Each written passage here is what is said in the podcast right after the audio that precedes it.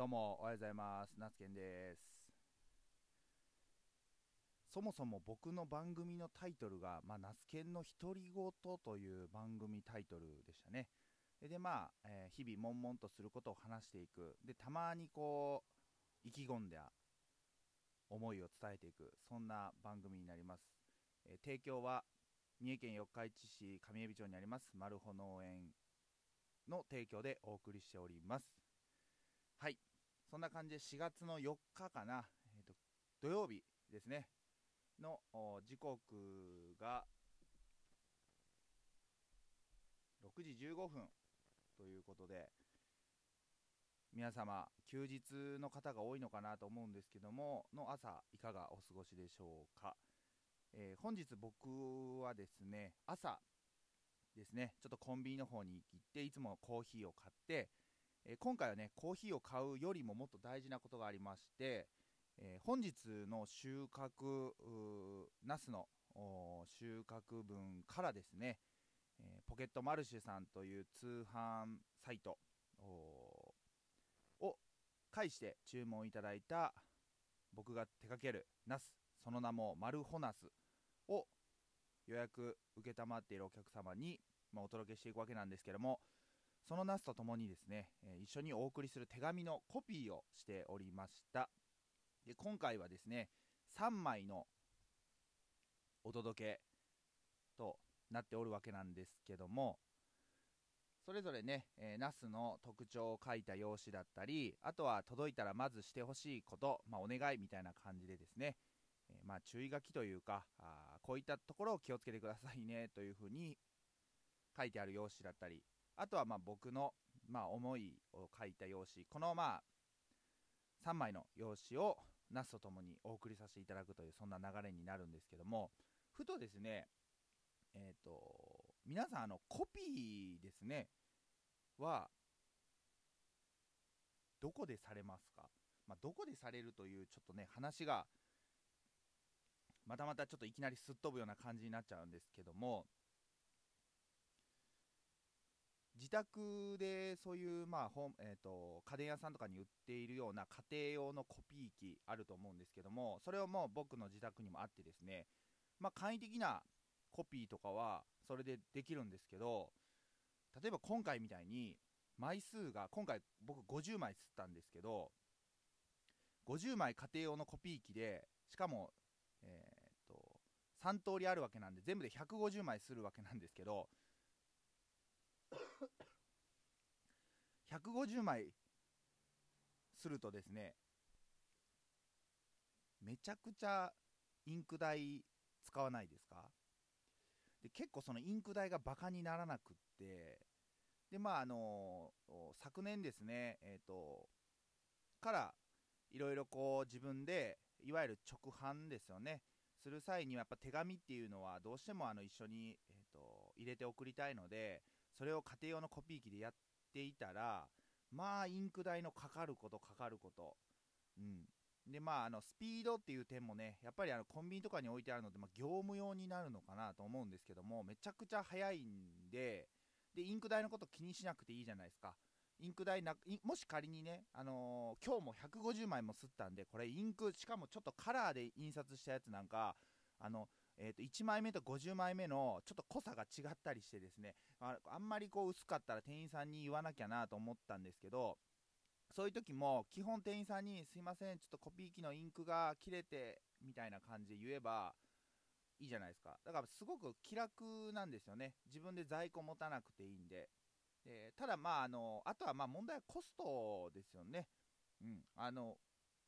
えっ、ー、とちょっと1枚あたりのちゃんとした、あの金額を出してないんで、えー、まあ、比較がちょっとはっきりこのね、ここではできないんですけど、まあ、インク代って多分そんな何千円、まあ言うたら何、あのカラーのやつと黒のやつを買ったら、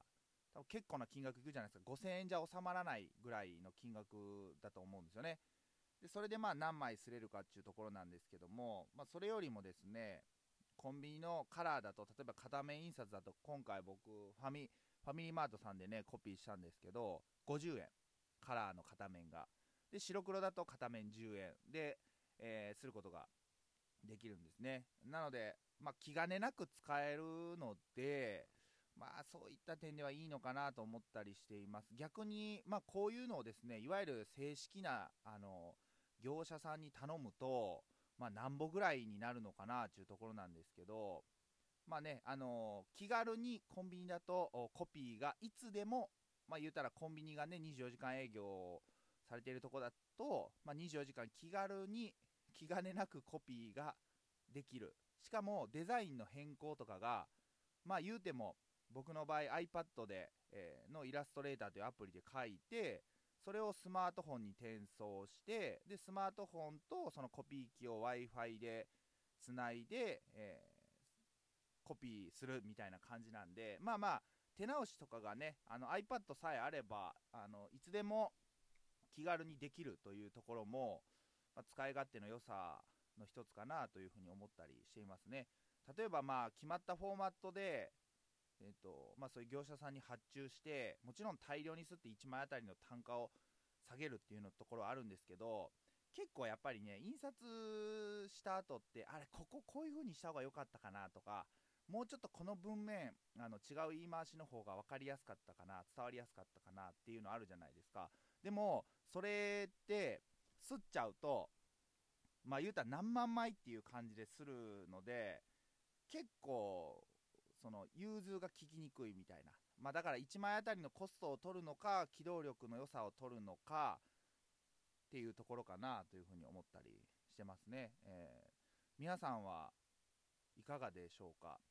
えっ、ー、と多分ねあの自分で、えいわゆる自営業されている方もいれば、まあ、会社勤めの方もいると思うんですけどもいろんなあの場面で、えコピー機って使うと思うんですけどね、なんか何が一番いいのかなっていうふうに、あの、思って、ちょっと今日ね、あの朝のそのワンシーンをですね、えー、早速ラジオで話してみようと思ってお話しさせていただきました。はい。まあね、えー、とにかくまあ、あの、一、えー、まあ、零細個人農家なんでね、まあそんな中でも生き残っていける術を、まあ、探していきたいなというふうに思います。まああのツイッターを見てる方はね、ひょっとしたらもう気づいてる方もいれないいるかもしれないんですけど僕の僕自身の肩書きですねを、まあ、農家と、えー、画家ですねを掛け合わせた農画家というふうにあの肩書きとしては名乗っております。僕のねあの地元のこの同じ野菜農家の子が、まあ、これいいんじゃないかっていうところで僕もすごくね気に入って、まあ、名乗っているわけなんですけども、まあ、野菜を作るっていうことはもちろんのことをえー、まあ、好きな、えー、イラストというか、まあ、絵を描いてその絵でまた人に、えー、野菜のことを知ってもらうっていうこともそうですし、えいろんな可能性というかね価値観を想像していければいいかなというふうに考えているわけです。大体ね脳画家とかねあの新しいというか聞いたことない造語ですね。造語って多分すごく認知されるまでめちゃくちゃ時間かかるんですよ。やっぱ言葉はシンプルな方が多分伝わりやすいし僕もね過去やっぱり、えー、いろんなこうこねくり回した名前というかね呼び方のにこだわってたんですけどやっぱりあるっていうか誰だったかなちょっと忘れたんですけどやっぱ指摘されたんですよね。それだと伝わりにくいと。でだからなるべく言葉はシンプルな方がいいっていう。ももちろんそうそれは今でもそう思ってるんですけど、まあ、今はね一周回ってっていうわけではないですけどうん、だからまあ新たな価値をこう想像したいなっていうふうに思ってますね。うん、まあ既存の言葉同士を組み合わせて新しい造語を、まあ、作るっていうことに僕自身はあの価値を今見出そうとしているわけでございます。まあ皆さんの肩書きは何ぞやっていうねあの感じでございます。もしね会社員でどうだろうねうん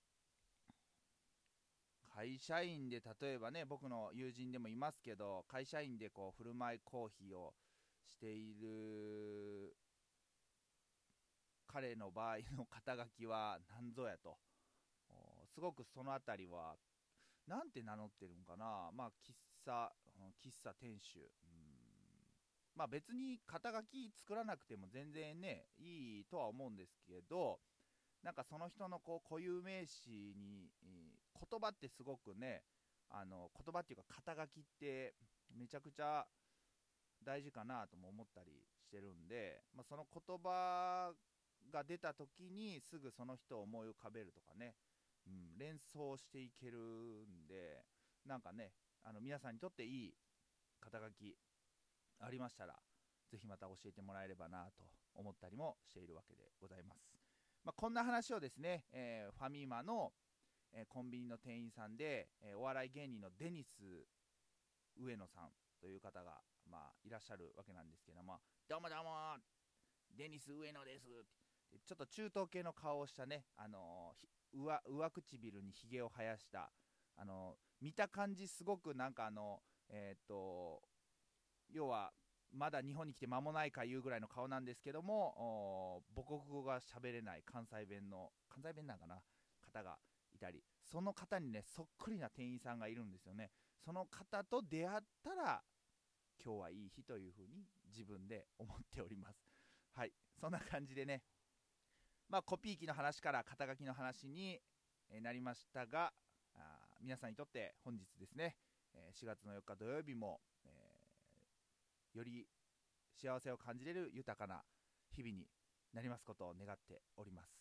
そんな感じで、えー、今日の朝の収録終わりたいと思います。この後コーヒー飲んでナスの収穫してマルホナスをいよいよ初めての発送をいたしたいと思います。